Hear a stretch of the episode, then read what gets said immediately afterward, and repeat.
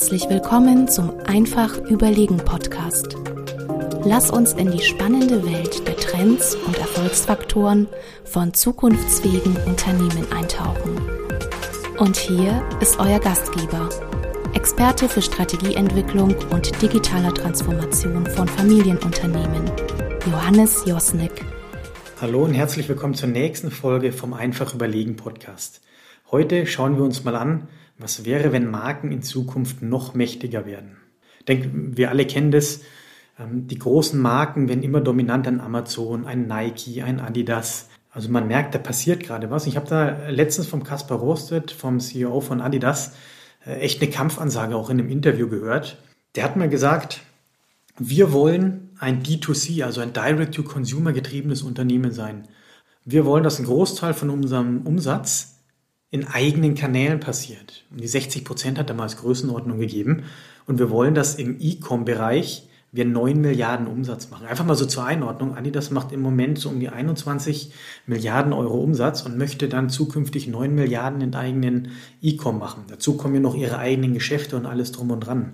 Und ihr könnt euch sicher vorstellen, viele Händler waren jetzt nicht wirklich, ähm, ja, amüsiert, als sie das gelesen haben, als sie das mitbekommen haben, dass eine Marke plötzlich entscheidet, wie zukünftig denn das Geschäft mit Sportartikeln funktionieren soll. Weil wenn man das mal konsequent weiterdenkt, was das bedeutet, wenn eine Marke wie Adidas sagt, wir wollen alles selber machen oder einen Großteil selber machen. Das bedeutet, dass der Handel ja in einer gewissen Art und Weise überflüssig wird. Selbst da sagt Adidas ganz klar, naja, wir wollen auf eine globale Top 30 Allianz, wie sie das nennen, setzen. Das heißt, nur noch mit den 30 größten Händlern wirklich fokussiert den Markt bearbeiten. Alle anderen Händler, ja, die nimmt man so ein bisschen mit, nicht mehr und nicht weniger. Das heißt, die greifen da wirklich auch direkt in Marktgeschehen ein und spielen ganz klar ihre Marktmacht aus. Diese aber, das muss man auch sagen, ganz klar über Jahre aufbauen und auch ganz klar in, in so eine Markenstärke, in so ein Markenwachstum investiert haben. Die Richtung ist also klar. Also Marken beginnen jetzt immer mehr mit dem Konsumenten direkt zu kommunizieren. Also direct to consumer und nicht mehr wie in der Vergangenheit über den Händler zu gehen. Das ist ein Weg, den wir ganz, ganz stark sehen. Das ist nicht nur bei Adidas so. Nike hat eine ähnliche ähm, Logik dahinter, aber auch ganz viele andere Marken. Auch bei kleinen Marken sieht man genau den Weg. Und jetzt kann man natürlich sagen, ja, das sind ja alles große, global agierende Marken, sehr, ähm, sehr finanzkräftig. Wie soll ich denn als mittelständisches Unternehmen ähm, ihren Direct-to-Consumer machen? Also wie soll ich meine Marke aufbauen? Das möchte ich gerade mal so ein bisschen mit dir durchgehen, weil ich glaube, dass viele von uns unterschätzen, was in der eigenen Marke eigentlich für eine Kraft steckt und wie viel Potenzial auch im mittelständischen Unternehmen ähm, steckt und in den Marken, die dahinter sind. Es ist nämlich für mich eins der Zukunftstreiber. Vier von fünf Konsumenten sagen, dass die Marke ein kaufentscheidendes ähm, Argument ist. Ich schätze mal, wie viel Prozent ähm, der Marken sind denn aus Sicht von dem Konsumenten überflüssig? Das sind 70 Prozent. 70 Prozent der Marken, sagt der Kunde, braucht er überhaupt nicht. Das heißt, nur 30 Prozent der Marken sind relevant.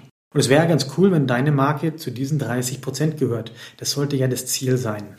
Gerade kurzer Exkurs, wenn man mal so ein bisschen schaut, was mit der Digitalisierung passiert, dass ja immer mehr ja, künstliche Intelligenz zum Einsatz kommt, dass so eine Art Gatekeeper wie ein Türsteher plötzlich ähm, entsteht, dass also Algorithmen darüber entscheiden, ob du als Unternehmen überhaupt beim Konsumenten noch ankommst, ob du relevant bist. Und genau deswegen musst du zu den 30 Prozent gehören, ähm, um relevant zu sein. Und ich finde ein wunderbares Beispiel von einer Marke, die es geschafft hat, in einem mittelständischen Betrieb sich komplett neu aufzusetzen, ist Jägermeister. Ich glaube, die meisten kennen Jägermeister. Ich habe irgendwie noch das so abgespeichert gehabt. Mein Opa hat das immer nach dem Essen getrunken, so als Digestiv. Also völlig uncool, überhaupt nicht so als, als Szenegetränk. Und Jägermeister hat es ja tatsächlich geschafft, mit dem gleichen Produkt, mit einem Kräuterlikör aus 54 Kräutern, mit der gleichen Flasche, dem gleichen Logo, dem gleichen Produkt, aus dieser angestaubten Nische zu einem Szenegetränk zu werden. Eine Marke aufzubauen, die eben mit dem Konsumenten interagiert, ganz direkt. Der erste Schritt ähm, von dem, was Sie gemacht haben, war eine klare Vision zu definieren. Sie haben gesagt, wir wollen unseren Kunden die besten Nächte ihres Lebens bieten. Was haben Sie gemacht? Die waren dann auch überall präsent, wo eben ihre Kunden sind. Die waren auf Festivals, die haben Spiele mit den, mit den ähm, Konsumenten gemacht, die haben lustige ähm, Gimmicks ausgegeben. Die waren einfach überall da. Die waren plötzlich Teil von der Gesellschaft. Die haben es also geschafft, in dieses Wertegefüge von der jungen Zielgruppe mit reinzukommen. Denn genau das ist es, worauf der Konsument heutzutage Wert legt. Der möchte nicht mehr Marken haben, die irgendwie von oben herab sagen, was man zu tun und lassen hat, sondern die wollen, ja, ich sag mal, eine Marke haben, die das gleiche Wertegerüst hat, die in den Freundeskreis passt, die zu einem selber passt, um sich zu identifizieren. Das ist auch genau der Punkt, den ich in dem Potenzial von mittelständischen Unternehmen sehe. Wenn man es schafft, Teil seiner Zielgruppe zu werden, da dazuzugehören und all das ausspielt, was man in seiner Historie hat. Denn das ist die Geschichte, die jedes mittelständische Unternehmen ja wunderbar erzählen kann. Einfach mal reinzuhorchen, ja, welche Geschichte habe ich denn? Wo komme ich denn her? Was mache ich jeden Tag? Wer bin ich? Das ist auch einmalig und das kann nur jedes Unternehmen individuell für sich erzählen.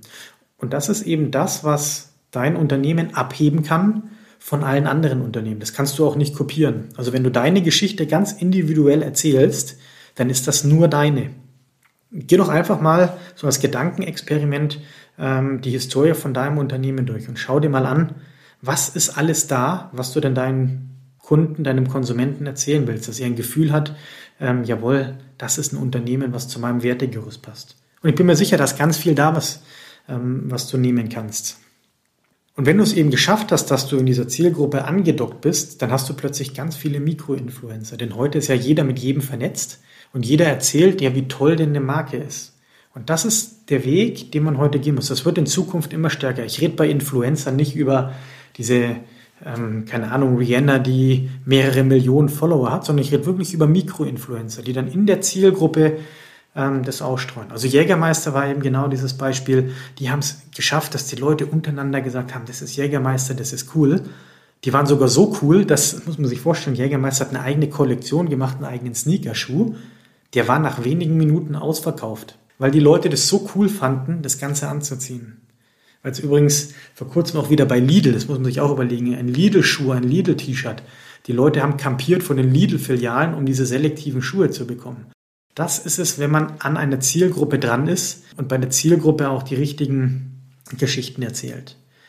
Und ich finde, da merkt man ganz deutlich, dass sich hier gerade was verändert hat, wie man mit seinem Kunden kommuniziert und wie man auch als Marke auftritt und wie man auch als kleines Unternehmen eine starke Marke sein kann, um eben auch eine gewisse Macht zu haben. Das heißt eben, dass man mit Augen oder auf Augenhöhe kommuniziert, dass man ehrlich ist, authentisch ist. Ich erlebe das in der Lebensmittelindustrie noch häufig. Da erzählen die Marken zwar, sie wären gesund, sind es aber nicht, lügen dem Konsumenten irgendwas vor. Das wird sich alles irgendwann ähm, rächen und wird nach hinten losgehen, denn dafür ist der Konsument einfach zu informiert mittlerweile. Und es gibt in meinen Augen auch, auch keinen Grund, das wirklich zu tun. Wenn du jetzt mal in dein Unternehmen, auf deine Marke guckst, wo siehst du denn da für dich in Zukunft die größten Herausforderungen? Wie willst du deine Marke zukünftig aufstellen und wie willst du mit deinem Konsumenten interagieren? Würde mich freuen, wenn du das vielleicht kurz in die Kommentare schreibst oder einfach per E-Mail an josnik.weismann.de. Dann bin ich sehr gespannt, was du da sagst.